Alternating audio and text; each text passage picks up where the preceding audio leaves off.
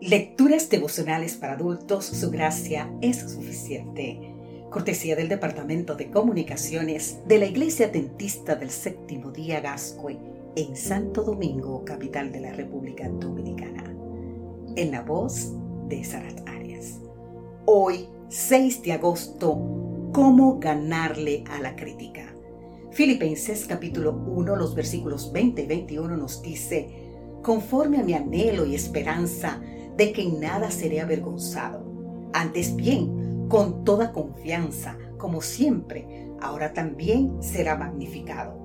Cristo en mi cuerpo, tanto si vivo como si muero. Porque para mí, el vivir es Cristo y el morir es ganancia. Qué bello versículo. ¿Con qué santos motivos podría criticarse la vida y la obra de Pablo? Sabemos que aún los religiosos tenían y tienen sus motivos espurios. Unos predicaban sinceramente para salvación, otros egoístamente para destrucción. Unos buscaban completar la gracia y otros invalidar la ley y la obediencia. Mientras el Evangelio del Señor lleva al amor y la unidad, el Evangelio del diablo lleva a la envidia y las contiendas. La meta de Pablo era salvar a muchos y glorificar a Cristo. El blanco de sus críticos era ganar adeptos y autoexaltarse.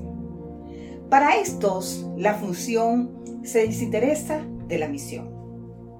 La crítica desestabiliza más al crítico que al criticado. ¿Usted escuchó bien esto? Yo lo voy a repetir nueva vez. La crítica desestabiliza más al crítico que al criticado. Ahora bien, ¿cómo puede uno regocijarse delante de este tipo de crítica, que no consigue los pasos bíblicos y que no busca construir, sino destruir? El apóstol es claro. Dice que su caso termina en liberación gracias a las oraciones de los hermanos y la obra del Espíritu Santo. Pablo no dependía de sus propios escasos recursos, sino de los generosos recursos de Dios.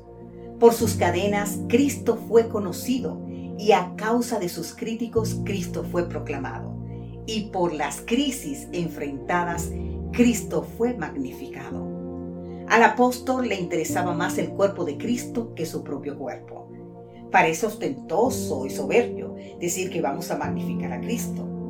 Cuando los demás ven a un creyente enfrentar críticas y crisis con serenidad y fe, entonces Cristo es exaltado y en ese sentido es magnificado.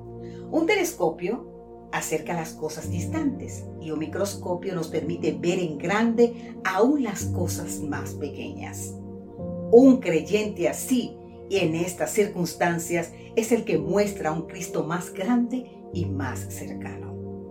Está en el grado de identificación del propósito con la vida y la vida con el propósito que por eso puede exclamar que su vivir era Cristo y si por Cristo tenía que morir, así lo iba a hacer. Y eso también era ganancia. Malville Babcock, que escribió el himno cuyo título original decía El mundo entero esté mi Dios, se expresó en estos términos. La vida es aquello para lo cual vivimos. Para algunos la vida es trabajo, dinero, realización, poder o fama. ¿Y para ti, querido amigo, querida amiga, qué es la vida? Ya sabemos lo que era para Pablo aún frente a la crítica y las crisis. Ahora bien, puedes ahora completar tu versículo y dirías, porque para mí el vivir es Cristo. No sé para ti, querido amigo, querida amiga, pero yo espero que sea igual, que para ti vivir es Cristo. Que Dios te bendiga en gran manera.